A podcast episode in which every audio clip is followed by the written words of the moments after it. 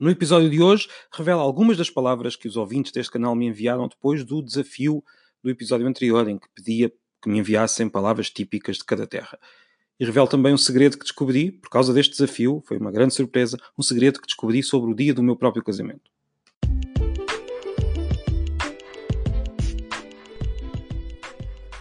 Hoje vou então revelar algumas das palavras que os ouvintes deste canal me, enviaram, depois do último episódio, o episódio em que eu vos pedi que me dissessem palavras típicas da, da terra, de cada, de, de cada ouvinte. Uh, recebi muitas respostas, fiquei muito feliz com, essa, com todas essas respostas, alguma, uma delas uh, por voz, parece que as pessoas são muito tímidas e só uma das pessoas é que ultrapassou essa timidez e me enviou uma mensagem por voz. Ainda estamos a tempo, porque hoje eu vou só revelar as palavras de cinco pessoas. Hoje não será um programa com cinco palavras, mas sim palavras de cinco pessoas espalhadas pelo, pelo país, para já. Nos próximos episódios veremos o que nos disseram os brasileiros e os galegos e ainda outros portugueses que vou deixar para, para a próxima.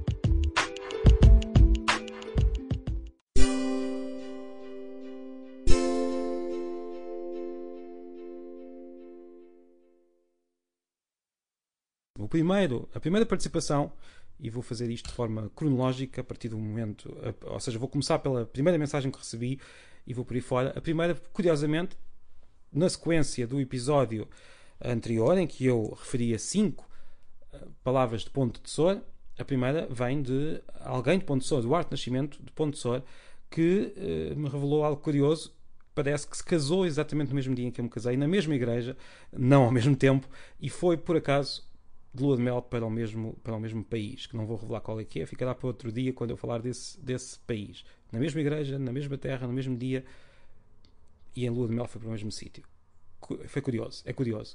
Um, a palavra não é uma, é uma palavra, é uma palavra que complementa as cinco que eu disse de, de, de ponto de sor. É uma expressão bem bonda, que significa, eu nunca ouvi, confesso, mas de acordo com o Duarte, significa já basta hei de perguntar à, à Zélia, à minha mulher, se, se ela também já ouviu esta expressão ou não, e vou começar a tentar usá-la em ponto de para ver o que, me, o, que, o que me dizem. Bem bonda. Muito obrigado, Duarte.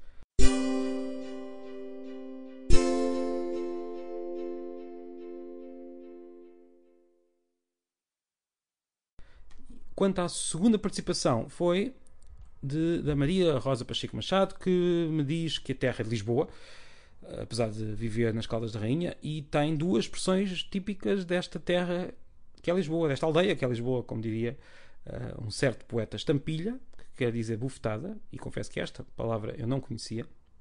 Uh, todos nós temos palavras que se calhar são óbvias para quase todos os outros, mas que não conhecemos, e depois as famosas obras de Santa Ingrácia, que essa sim, claramente conhecia e, e uso de, de vez em quando.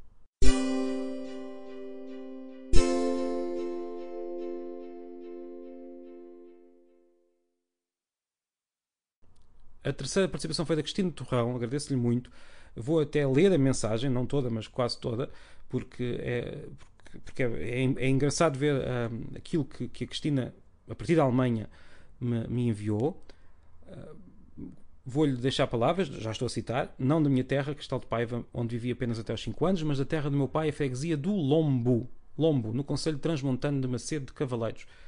Uh, interrompo aqui a citação para dizer que também tenho um familiar uma tia, a minha tia Isabel Emerson de Cavaleiros. É curioso como o nosso país, eh, no fundo, não está, atualmente não está espartilhado em populações diferentes, com formas de falar muito diferentes. Elas são diferentes e nós vemos isso até aqui nestas, neste pequeno exercício que eu estou a fazer, mas o que é certo é que estamos muito misturados e isso nota-se quando tentamos perceber de onde vêm os vários familiares que, que temos. Mas continuando, a freguesia do Lombo, no Conselho Transmontano de Monceiro de Cavaleiros, é a freguesia do pai da, da, da, Cristina. A maior parte das palavras típicas transmontanas são desconhecidas no resto do país e muitas vezes diferentes de aldeia para aldeia. Começo por uma que ainda se usa, casulas. Antigamente pronunciava-se cajulas. cajulas. São vagens que se deixam secar com o feijão lá dentro e que depois de demolhadas se cozem e se comem com batatas e azeite. Pode ou não haver carne acompanhada. Casulas. Outra palavra que ainda se usa, carolo, é um pedaço de pão. Carolo, pedaço de pão.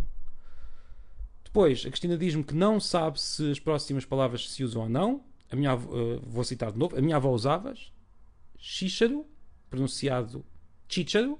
Em Trás dos Montes o, ainda temos o som ch, que já se perdeu do resto do país. Temos aqui chícharo, era o feijão frado. Continuo agora a citar. Arbanços eram os grãos de milho, de bico.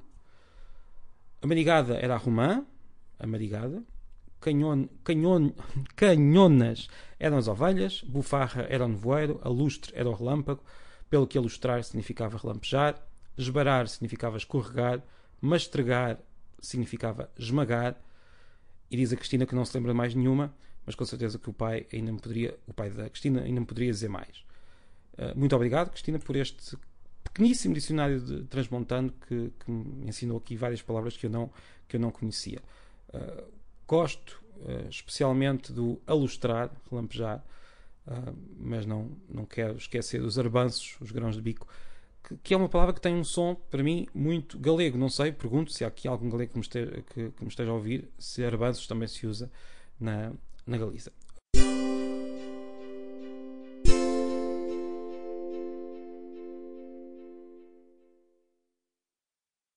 A quarta participação é de, de, alguém praticamente da casa que pertence a este, a este canal, eh, mesmo sem querer, que é o Fernando Venâncio, em Mértola, um linguista que, que, iremos falar daqui a poucas, a poucas semanas por outra razão, mas para já eu queria apenas deixar aqui as palavras que o Fernando me enviou. São palavras do, do Baixo Alentejo, de Mértola. Avondo é suficiente. Canito e panito. Cãozito, cãozinho e pãozinho. Guerrear será zangar-se com alguém. Almariado é tonto, atarantado. Eu associo esta palavra ao Algarve, não sei se é, se é assim se não, e Mértola está muito perto do Algarve. Uh, e depois uma palavra que eu nunca tinha sequer reconhecido como palavra, mas já, já tinha ouvido muitas vezes, neste caso em Ponte de Soa, no norte do Alentejo, bem longe de Mértola, mas é a palavra de estó, com, acento, com ponto de exclamação no fim, que significa repulsa, repugnância. Uh, e eu de facto já tinha ouvido, mas era e é uma, uma interjeição, mas nem sequer tinha reparado na palavra, e foi quando ouvi aqui nesta lista do Fernando a palavra de estoque que percebi que também é uma palavra, pelos vistos do norte do Alentejo, ouço os meus sogros e a minha mulher a usá-la com alguma frequência.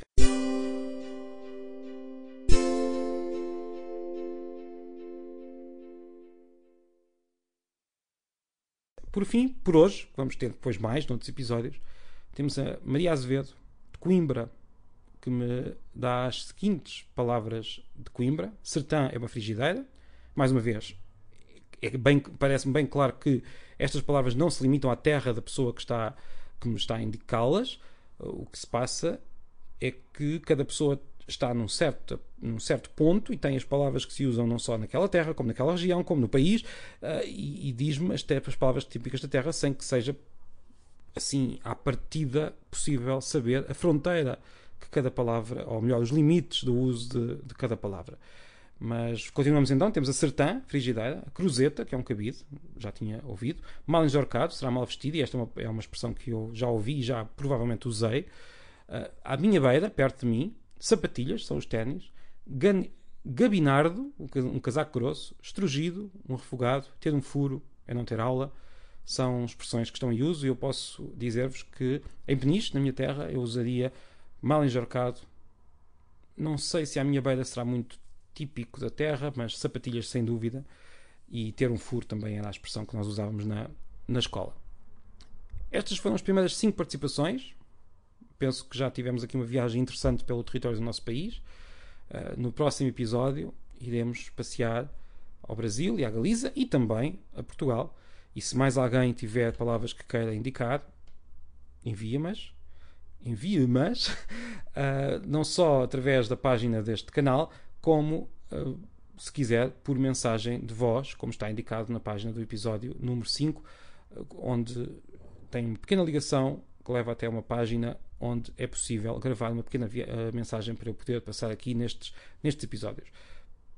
Por hoje é tudo. Espero que tenham gostado desta, desta viagem. Até muito em breve, quando falaremos destas novas, desta, das outras palavras que me enviaram e também de outros assuntos que vou intercalando com esta, com esta minha repetição das listas que me vão enviando e que me estão a dar muito prazer ler e, e compreender como de facto a nossa língua é também muito, muito diversa e muito, muito interessante.